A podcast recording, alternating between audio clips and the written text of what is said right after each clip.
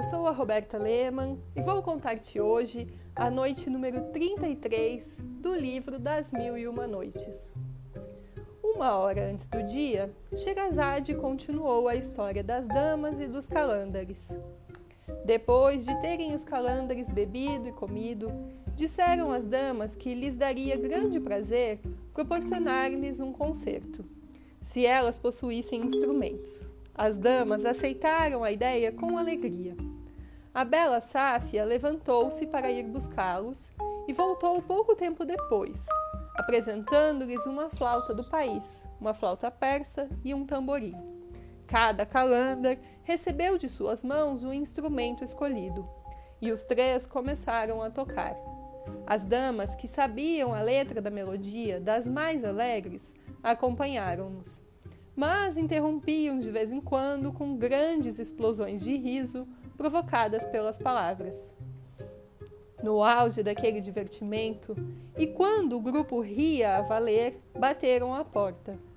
Sáfia, calando-se, foi ver quem era. Mas, senhor, disse Sherazade ao sultão, interrompendo a história, convém que saibas por que batia tão tarde a porta das damas. Eis a razão. O califa Harun al-Rashid costumava perambular de noite incógnito para saber se havia tranquilidade nas ruas e se não se cometiam desordens. Naquela noite, ele saíra bem cedo, acompanhado por Jafar, seu grão-vizir, e Mesur, chefe dos eunucos de seu palácio, os três disfarçados de mercadores.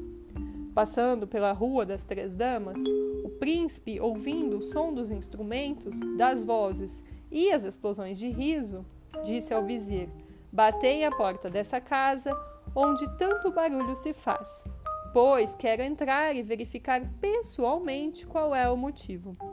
Inutilmente lhe fez ver o vizir que se tratava de damas que ofereciam um festim, que o vinho lhes havia esquentado, sem dúvida, a cabeça e que ele se exporia a receber um insulto, que não era hora indevida e que convinha não lhes perturbar o divertimento. Não importa, respondeu o califa. Batei, ordeno-vos. Fora, portanto, Jafar, o grão-vizir, quem havia batido a porta das damas por ordem do califa, que não desejava ser reconhecido. Sáfia abriu e o vizir, notando a luz de uma vela que ela trazia, é, percebeu que se tratava de dama de grande beleza. Representou perfeitamente bem o seu papel.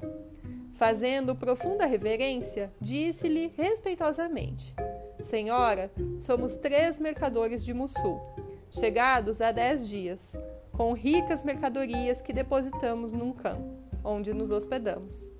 Estivemos hoje na casa de um mercador nessa cidade que nos convidou a visitá-lo.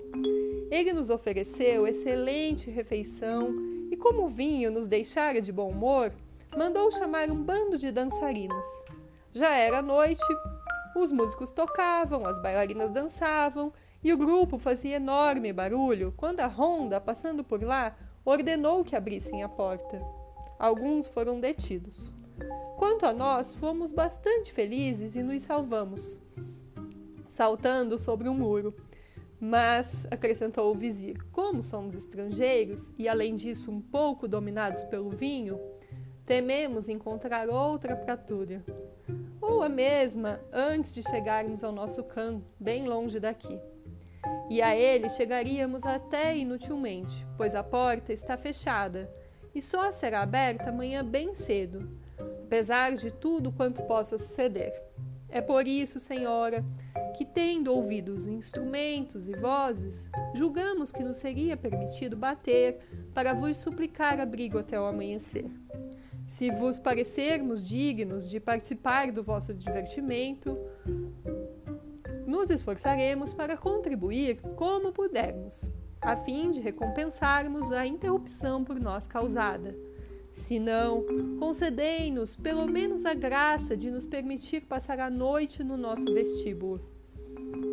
Durante essas palavras de Jafar, a bela Sáfia teve tempo de examinar o vizir e as duas pessoas que ele dizia serem também mercadores. e julgando-os pelo seu aspecto de gente fora do comum, disse-lhe que não era dona e que, se quisessem aguardar com paciência um instante, voltaria para trazer-lhes a resposta.